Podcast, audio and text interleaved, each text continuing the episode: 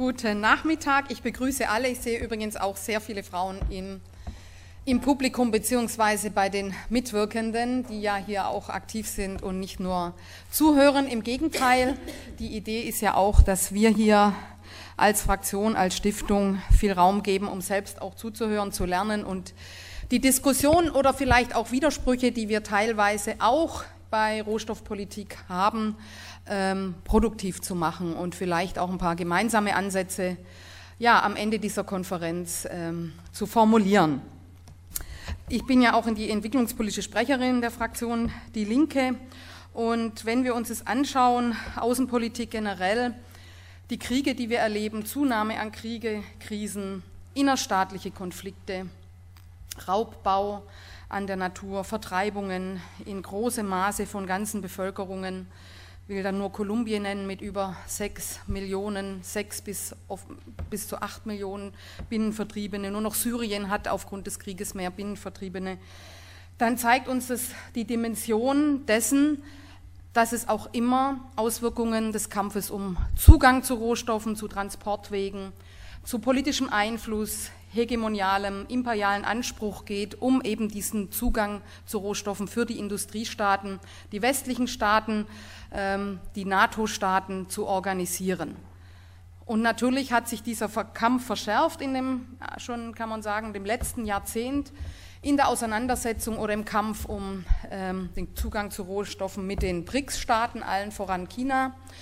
Und im Rahmen dieser ja, Konfrontationen, die ja nicht immer so offen formuliert werden, obwohl sie die Außenpolitik, die Entwicklungspolitik, die Menschenrechtspolitik und auch die Verteidigungspolitik massiv dominieren, werden sie trotzdem nicht in dem Maße angesprochen und ausgesprochen. Auch in der ganzen Diskussion um Fluchtursachen. Und alleine, wenn wir uns die Auswirkungen Zugang zu Rohstoffen, den Kampf anschauen, Abbau, Vertreibungen, ähm, auch Klimawandel, der ja befördert wird durch fossile Basis der fossilen Energiestoffe, ist das Thema im letzten halben Jahr im Bundestag kaum angerissen worden. Fluchtursachenbekämpfung versteht die Bundesregierung und die EU darin, Fluchtrouten und Fluchtmöglichkeiten zu bekämpfen und letztendlich auch Flüchtlinge, Menschen ganz direkt. Das heißt, sie nehmen eben dadurch auch die Gefährdung und den Tod von Tausenden von Toten im Mittelmeer in Kauf. Gestern Abend gab es ja einen Bericht, wer es gesehen hat, zur Bergung eines Schiffes, das äh, voraussichtlich über 800 äh, Tote, ähm, zumindest Schätzungen gehen dahin, äh, letztes Jahr vor der libyschen Küste ähm, bezeichnet oder, oder vielleicht umfasst. Und es spielen sich die Tragödien weiterhin ab und die Bundesregierung setzt auf die Fluchtroutenbekämpfung. Fluchtursachen, Zugang zu Rohstoffen, andere Rohstoffverbräuche, massiven Rückgang des Ressourcenverbrauchs, hier die Lebensstile, all das wird nur ansatzweise diskutiert. Und Stichwortgeber der Bundesregierung ist es. Einige, die schon seit 2005 im Bundestag sind, haben das aktiv miterlebt. Es gab 2007 eine große Rohstoffkonferenz des Bundesverbands der deutschen Industrie.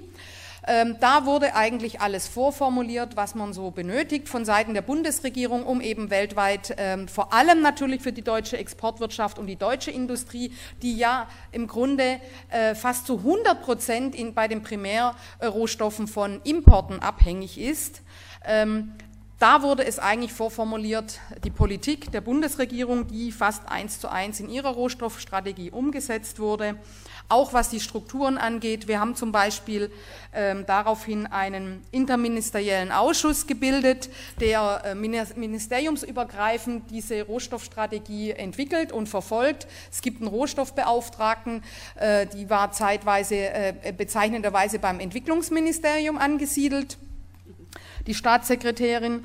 Und ähm, hier zeigt sich, wie konkret eben Rohstoffpolitik von Seiten der Bundesregierung und der EU äh, vorangetrieben wird. Ich würde mir mal wünschen, dass wir jetzt im Rahmen der Diskussion um die neuen nachhaltigen Entwicklungsziele, die SDGs, die ein Auftrag an alle Länder der Erde sind, mal sofort einen interministeriellen Ausschuss ein, einberufen und hier ganz konkret Politik formulieren und nicht diese SDGs in irgendwelche unverbindlichen äh, Beiräte abschieben, eine äh, es unter eine Nachhaltigkeitsstrategie zu verwursteln, die aber letztendlich in großem Maße unverbindlich bleibt, die zwar Ziele formuliert, aber die selten Gesetze nach sich zieht, wenig Gesetze ganz konkret und die sich auch, was die Frage des Gebarens von deutschen und europäischen Konzernen angeht, sehr, sehr bedeckt hält. Ähm, um konkret auch Sanktionen erlassen zu können, auch äh, strafrechtlich vorzugehen, Unternehmensstrafrecht, all das sind Themen, die ähm, die Linke formuliert hier im Bundestag und ähm, ja, mit, wir bisher, muss man sagen, leider nicht sehr weit gekommen sind. Also 2010, 2011 haben wir eine Rohstoffstrategie eine, aus pers linker Perspektive formuliert, wo ich nachher auch ein paar Grundzüge vorstellen will. Aber ähm, im Grunde ist sie nach wie vor sehr aktuell. Nur haben sich eben die, äh, sagen wir, der Ressourcenverbrauch noch mal massiv verschärft. Und die Annette hat schon etliche Zahlen genannt. Ich will jetzt auch nicht zu viele nennen, aber ein paar Punkte, die finde ich sehr eindrücklich und die möchte ich einfach auch noch mal von der Herangehensweise die uns, äh, uns betrifft, hier den Westen, die Industriestaaten, auch nochmal vor Augen führen, wo eigentlich ähm, äh, dringendes Handeln geboten ist. Ähm, ich habe mal ein paar Zahlen aus dem Global Footprint Network rausgesucht und äh, die globale Erdüberlastung Tag, der, also der globale Erdüberlastungstag, der ja festlegt, wann im Grunde die Verbräuche, die Ressourcenverbräuche für ein Jahr bereits ähm, aufgebraucht sind, lag äh, im Jahr 2000 äh, am, beim 1. Oktober ähm, für die gesamte Erde, also wie viel äh, nutz, nachhaltig nutzbare Ressourcen äh, für die Erde tragbar sind. Mehr oder weniger gibt es natürlich auch immer äh, ne, äh, konservative Schätzungen und auch ähm, dann noch viel kritischere Schätzungen. Aber 2015 liegen wir damit jetzt schon am 13. August. Also ähm, knapp anderthalb Monaten ist eigentlich Schicht im Schacht, jetzt mal zu bleiben. Ähm, bitte?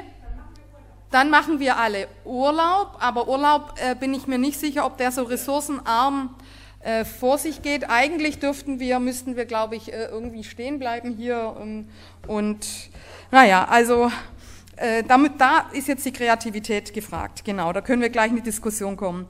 Ähm, derzeit, wenn man den weltweiten Bedarf sieht an Rohstoffen und das, das natürlich auch im umfassenden Sinne, also auch Ackerland, Wasser, Wälder, all das, was geschützt werden muss, ähm, um es nachhaltig äh, zu decken, bedarf es im Moment 1,5 Planeten, um nachhaltig diesen Bedarf weltweit, den weltweiten Bedarf zu decken. Deutschland, wenn man sich das überträgt, den Verbrauch der deutschen Bevölkerung oder der Bevölkerung in Deutschland, ähm, wären 2,6 Erden notwendig. Und das zeigt, glaube ich, auch, ähm, woran sich eine linke Rohstoffpolitik in allererster Linie orientieren muss.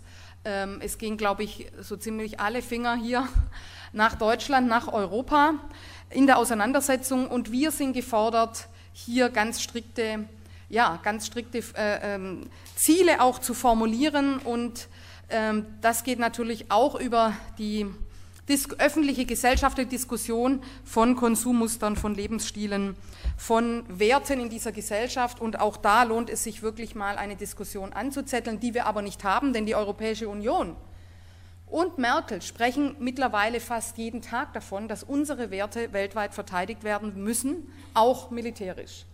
Und ähm, wenn man dann mal fragt, ja, was sind denn diese Werte, dann wird es doch sehr äh, still. Dann wird natürlich von Menschenrechten gesprochen, freien Gesellschaften, ähm, all dem, was wir vielleicht ansatzweise hier in Europa ansatzweise garantieren können, was aber schon nicht mehr für Menschen, die hierher kommen, Migranten, Migrantinnen, Flüchtlinge und so weiter gilt. Und insofern, wer wirklich ernsthaft über das Thema Fluchtursachen bekämpfen sprechen will, kann von dieser von dieser Rohstoffpolitik, kann von dem Umgang mit Rohstoffen weltweit überhaupt nicht schweigen.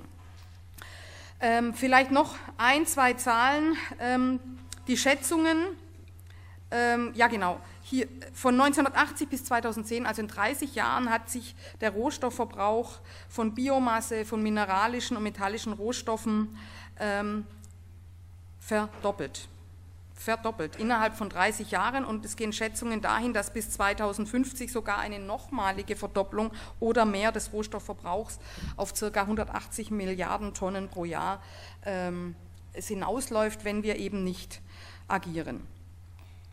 Äh, zu Deutschland noch eine Zahl, die ist von PowerShift ähm, beziehungsweise ein Bündnis AK Rohstoffe, die ja auch eine umfassende Rohstoffstrategie formuliert haben, wie Sie sich ähm, eine progressive Rohstoffstrategie vorstellen könnten.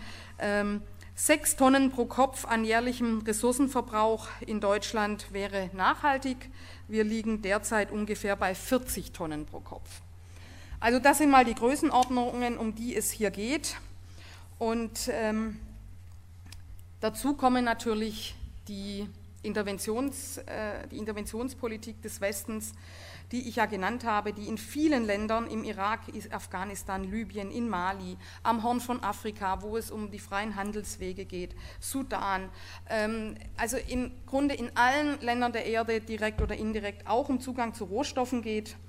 Und ähm, das mittlerweile wir bei 17 Auslandseinsätzen der Bundeswehr sind, also das auch zu einer massiven Militarisierung der deutschen Außenpolitik beigetragen hat. Es war bereits in den Leitlinien, den letzten Leitlinien der Bundeswehr, äh, in den verteidigungspolitischen 2011 explizit formuliert.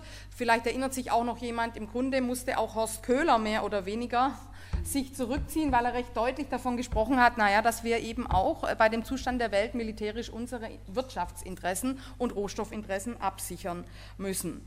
Ähm, und im neuen Weißbuch, das derzeit entsteht, äh, ist, es, ist die Frage des Zugangs zu Rohstoffen auch ganz dezidiert ein, ein breites Kapitel. Was will, was will die Linke? Ich denke, die Grundposition der Linken, und das müsste musste man aber auch schon diskutieren, ist, dass jeder Mensch erstmal das gleiche Recht auf Nutzung von Ressourcen auf diesem Planeten hat.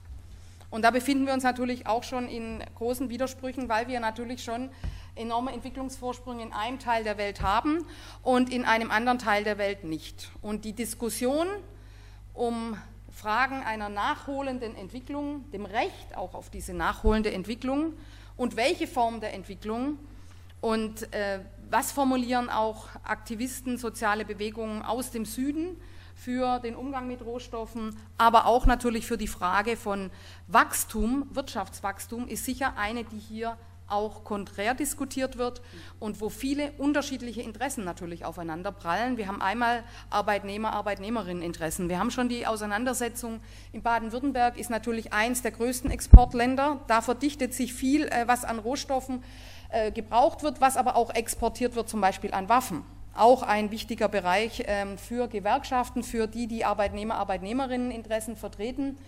Ähm, was machen wir in diesem Widerspruch zwischen, ja, nach wie vor auch Schutz von Arbeitsplätzen einsetzen für diejenigen, die davon leben, aber gleichzeitig auch zu sehen, wir können nicht auf Kosten ähm, des Wohls und des Lebens und auch der fehlenden Entwicklungschancen in Ländern des Südens Politik betreiben. Und da äh, sind wir mitten in den Auseinandersetzungen, die ich am Ende nochmal erwähnen möchte.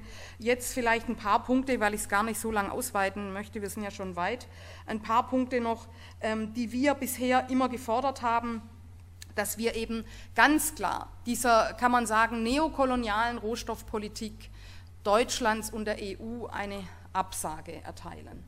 Und dass wir Zuallererst, das haben wir auch in diesem Rohstoffantrag formuliert, wir darauf zielen, es muss, es muss der Verbrauch, der Ressourcenverbrauch nicht nur schonender werden oder äh, das Recycling verstärkt werden, das sind wichtige Bereiche, aber wir müssen einfach mit den Verbräuchen massiv runter.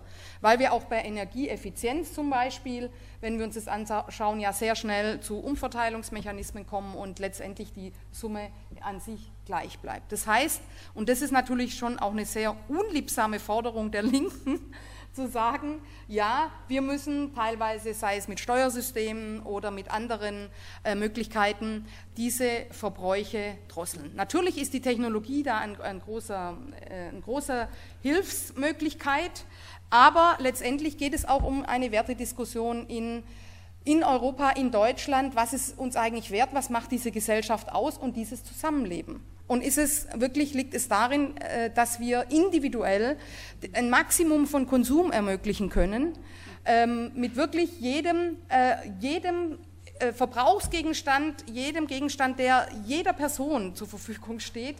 Das ist ja das Maximum, was an, an ähm, sagen wir mal, Verkauf auch der Industrie möglich ist. Oder gehen wir zurück auch zu kollektiveren Systemen, also kollektive Systeme, auch aus ökologischen Gründen.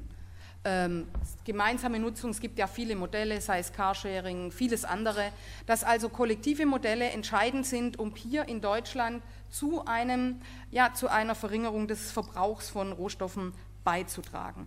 Ein weiter wichtigerer, äh, da haben unsere Kollegen auch aus dem Umweltausschuss, muss ich sagen, ähm, zum Wertstoffgesetz zum Beispiel, ja, also Verlängerung der Lebensdauer, all das viel gemacht, das will ich hier gar nicht alles vorstellen, das kann auch sein, dass es in den, in den Workshops dann nochmal kommt. Ein zweiter wichtiger Bereich ist die Frage des, der Umverteilung von Eigentum.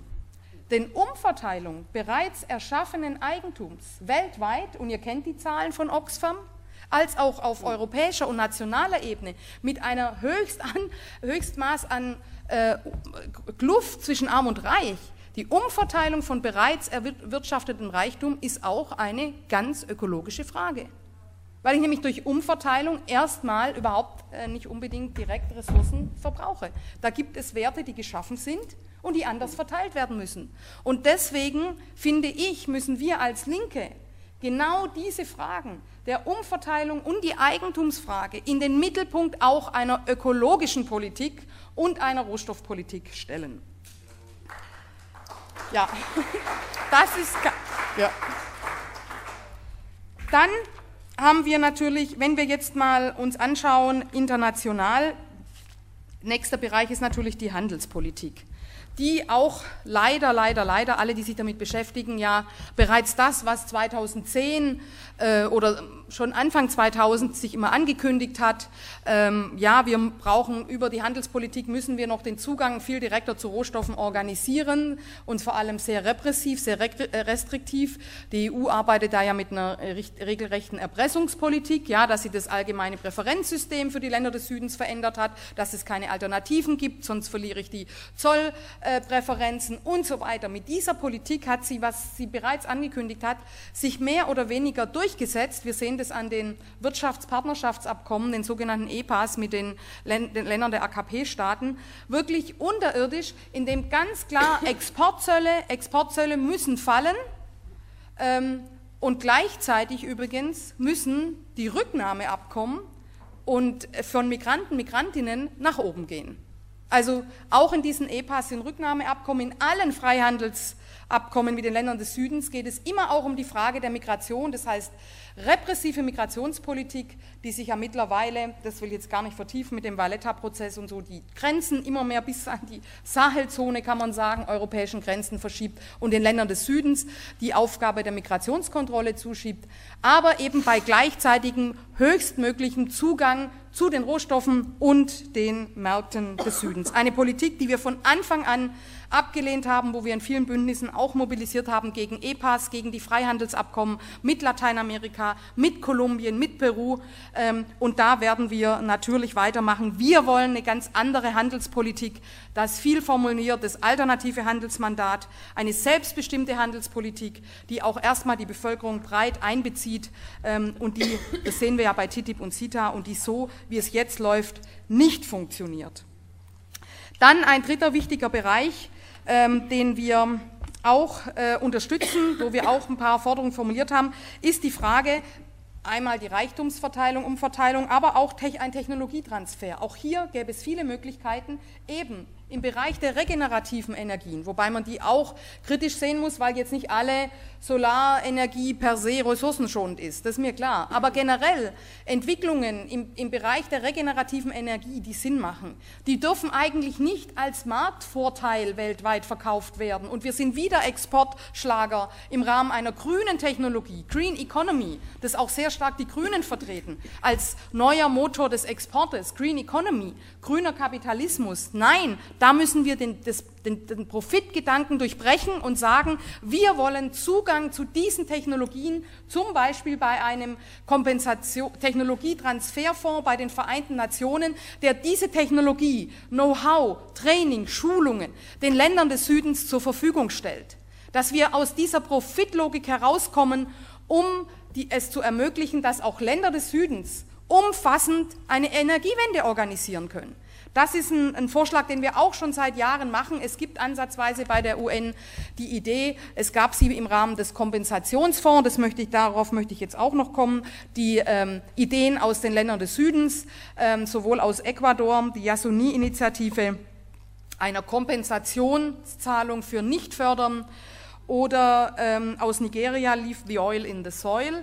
All das sind Initiativen, die wir begrüßen und für die wir uns eingesetzt haben und stark gemacht haben und die leider auch hier übrigens unter anderem an der damaligen Bundesregierung gescheitert sind. Und das sind äh, Fragen, die aber mit einer Verteilungsfrage verknüpft werden können. Also nur zu sagen, ihr müsst alle weniger fördern, ich glaube, damit werden wir auch dem Entwicklungsanspruch in den Ländern des Südens nicht gerecht. Aber entscheidend ist es, es zu koppeln mit einer Umverteilung innerhalb der Länder des Südens, dass es äh, eine soziale Umverteilung des Reichtums durch diesen Ressourcenförderung bedarf. Das betrifft ja zum Beispiel äh, Bolivien, die da gute Ergebnisse erzielt haben äh, mit der Erdgasförderung und von der UN ja sogar ausgezeichnet wurden.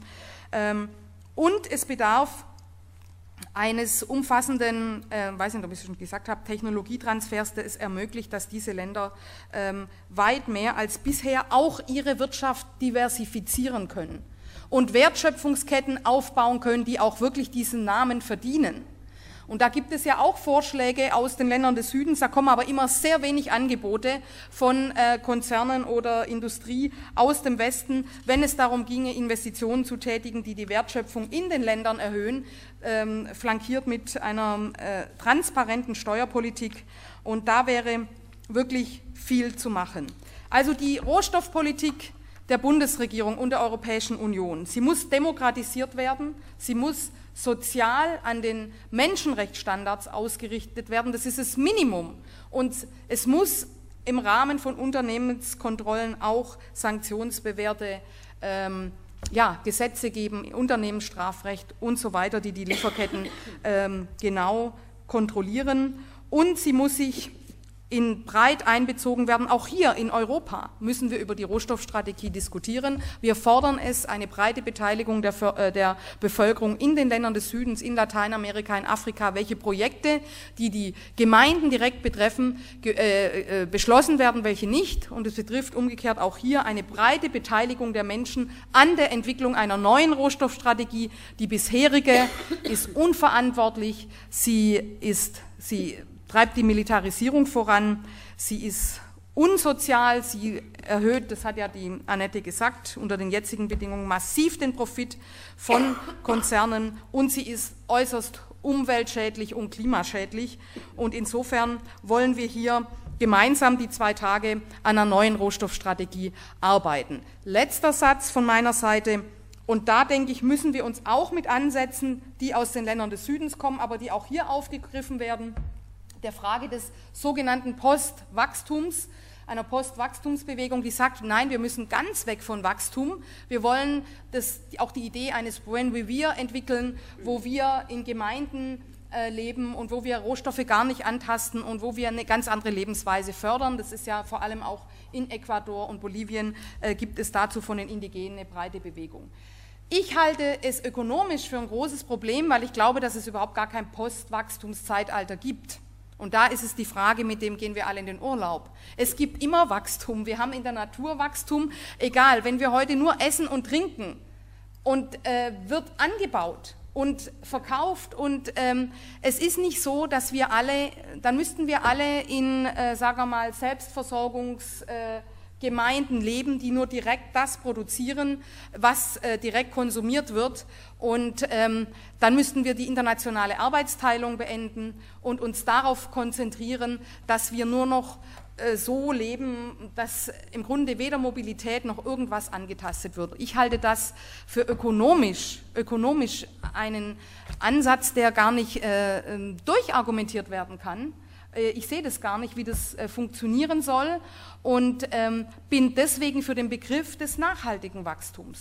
Das heißt, letztendlich müssen wir dazu kommen, nur so viel zu verbrauchen, aber erstmal hier in Europa, das wäre schon ein Riesenschritt, wie wir auch wieder anbauen können oder recyceln können. Dass wir Kreisläufe haben, die nicht, die nicht massiv eingreifen in, die, äh, in den Naturverbrauch.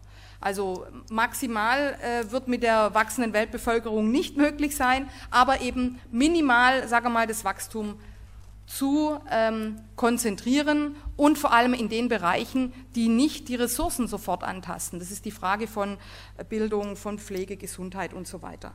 Und weiterhin, finde ich, kommt aber dazu, dass wir die Ansätze, die wir in Lateinamerika ähm, haben, zu sagen, wir wollen Rohstoffe, eine linke Rohstoffpolitik ist auch Teil eines Modells, dass ich Rohstoffe weiterhin verkaufe, aber dass ich damit äh, die soziale Situation verbessere, dass ich sicher, dass ich soziale Sicherungssysteme aufbaue und so weiter. Ähm, auch das ist ein Ansatz, den wir in diesem Antrag hier vertreten. Und damit, denke ich, gibt es doch genügend Diskussionsstoff, ähm, wie wir uns eine linke Rohstoffstrategie vorstellen. Und ich bedanke mich fürs lange Zuhören und ähm, wünsche euch allen wirklich Produkt, zwei produktive Tage. Es ist gar nicht so heiß, wie wir gedacht haben. Ähm, zum Schluss will ich nur einen ähm, Hinweis, Terminhinweis geben, weil ähm, äh, ich jetzt die Flugblätter dazu vergessen habe. Es gibt am Dienstag am äh, Tränenpalast um 18 Uhr eine Kundgebung sowohl zu Griechenland, aber auch zur Situation der Flüchtlinge auf Griechenland. Es geht um Fluchtursachen äh, bekämpfen, Flüchtlinge schützen und da wird es dann im Anschluss eine Blumenaktion geben auf der Spree.